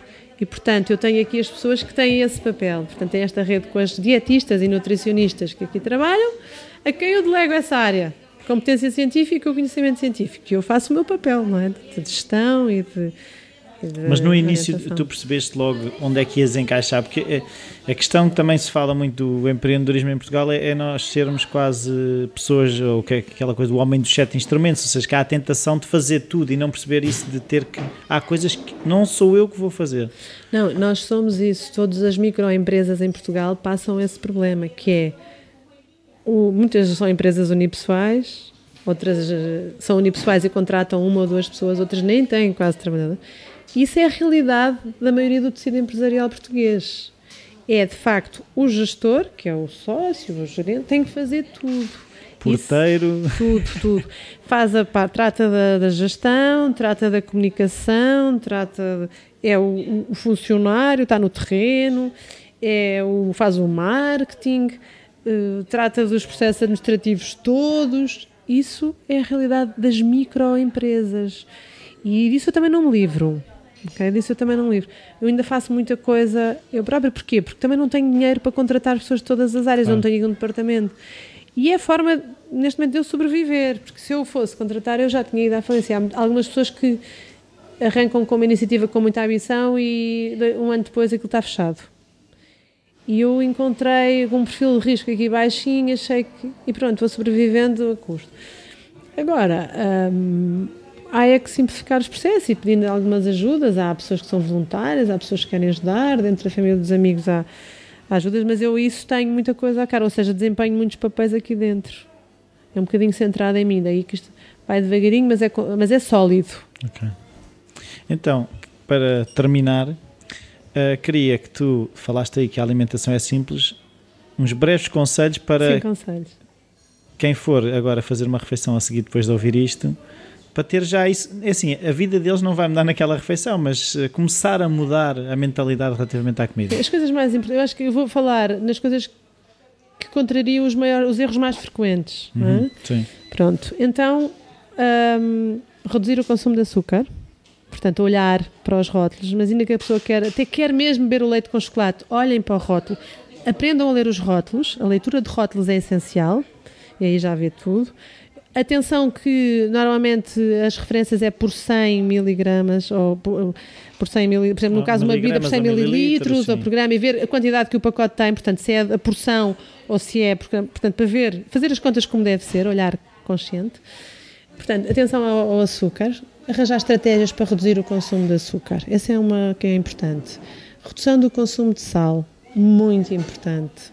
Os portugueses estão a consumir o dobro daquilo que é recomendado pela Organização Mundial de Saúde. Então, a média de consumo são 13 gramas por dia e, e- e só se deveriam consumir 5 a 6 gramas. Atenção que o pão já tem sal, a fatia do queijo já tem sal, tudo isso já conta para as 6 gramas. Portanto, redução do consumo de sal e do açúcar, que são dois venenos brancos estão aí, pronto, que são uma preocupação. Mas agora, para possível, água, beber água ao longo do dia, não esquecer, de preferência entre as refeições ou uma hora antes das refeições, dois copos de água, portanto, um litro e meio para um adulto, já é bom.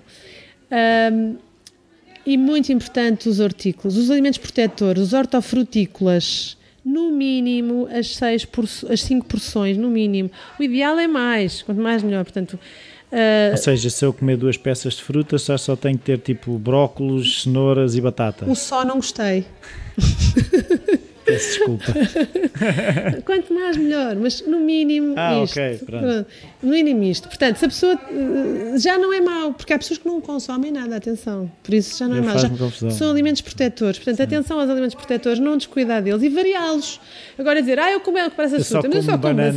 maçãs, só como bananas, portanto, variar, portanto, variar para eu ter nutrientes diferentes e não estar só consumir. Portanto, variar e arranjar formas. Portanto, os hortofrutícolas essenciais. Portanto, quando eu pego no meu prato e me sirvo, metade do meu prato deve ter hortícolas, ou saladas, ou legumes cozidos. portanto, Metade deve ser colorido, de preferência com muitas cores. Ótimo. Portanto, esse é um aspecto. Depois, reduzir o consumo. ah, a, a gordura, a gordura de referência ser o azeite. Pode ser a referência a um ser azeite, mas não exagerar, não é lá porque dizem que o azeite é copo saudável, agora azeite. mergulho. Não. Portanto, atenção, moderadamente, mas a, a- a- gordura que eu devo deve ser preferencialmente o azeite, portanto, preferir o azeite. Depois, hum, proteína animal. Estamos, a maior parte das pessoas está a consumir demasiada proteína animal. Portanto, uma grama por cada quilo de cor pode ser uma referência. Portanto, se eu peso 80 quilos, 80 gramas chegam. Por dia? Sim.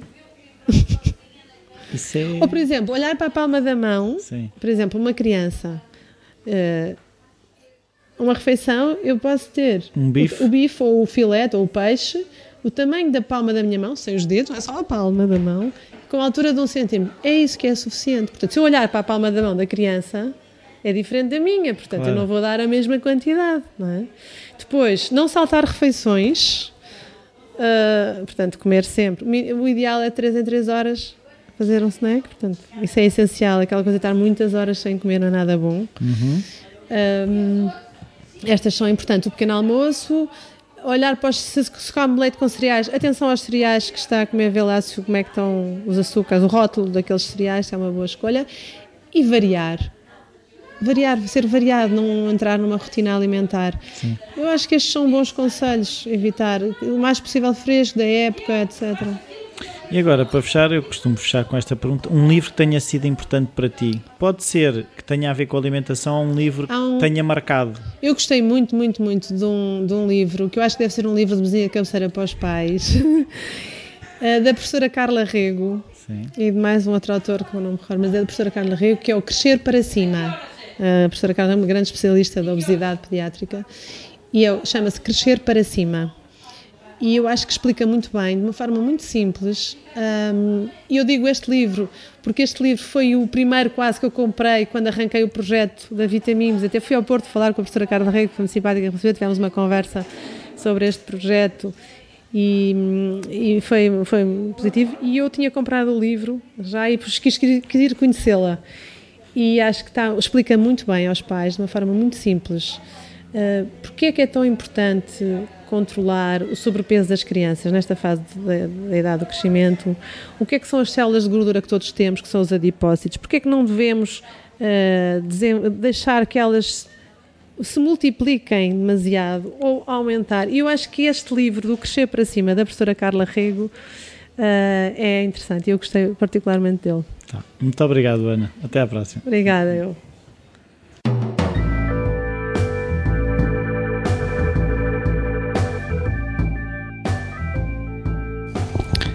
Bem-vindos de volta, espero que tenham gostado. Eu gostei muito de falar com a Ana, uh, mesmo pós a entrevista, ainda ficámos mais um bom bocado à conversa sobre coisas que se calhar até poderiam ter sido interessantes para ficar gravadas, mas acabaram por não ficar gravadas.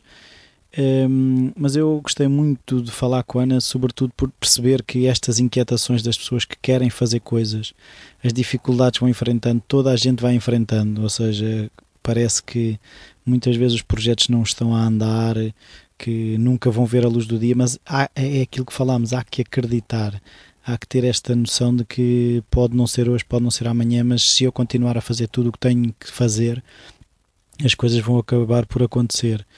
Uh, eu tem sido uma aprendizagem para mim. Eu não era nada assim. Uh, eu era de extremos ou forçava as, ou tentava forçar as coisas ou nada fazia porque não, não ia, por simplesmente achava que não ia dar.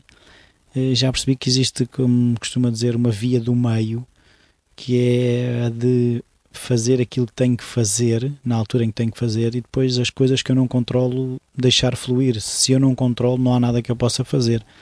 Vou só gastar a minha energia naquelas que eu realmente controlo. Um, mais coisas. Pedir-se, podem passar pelo iTunes as avaliações e as críticas, deixar lá a vossa marca e hum, qualquer coisa que queiram entrar em contato comigo, seja sugestões de convidados, eh, alguma ajuda que eu possa dar de alguma forma, o e-mail rui.falacreativo.com está sempre disponível. Também podem entrar em comigo através do, do Facebook. Mais coisas. Para a semana já é o episódio 100, vai ser assim um grande marco. Ainda não sei muito bem o que é que vou fazer, mas alguma coisa há de aparecer. Um, neste momento, uh, eu estou a gravar isto dentro do carro, na minha hora de almoço, com as pessoas que seguem a newsletter, ou mesmo quem ouve, sabe que eu neste momento já estou a trabalhar por conta de outra e tenho que gerir o tempo de forma muito eficaz, coisa que tem sido uma aprendizagem, porque eu sou, sou perito em desperdiçar tempo. Um, mas é, é assim, as coisas têm que ser, quando têm que ser feitas, têm que ser feitas aquilo que eu controlo e aquilo que eu não controlo. Eu controlo este bocadinho que tenho, e estou no carro agarrado ao gravador e ao microfone para garantir que uh, vocês hoje têm aqui o episódio à vossa espera. Esta semana é tudo. Para a semana será o grande episódio, o episódio 100. Até para a semana.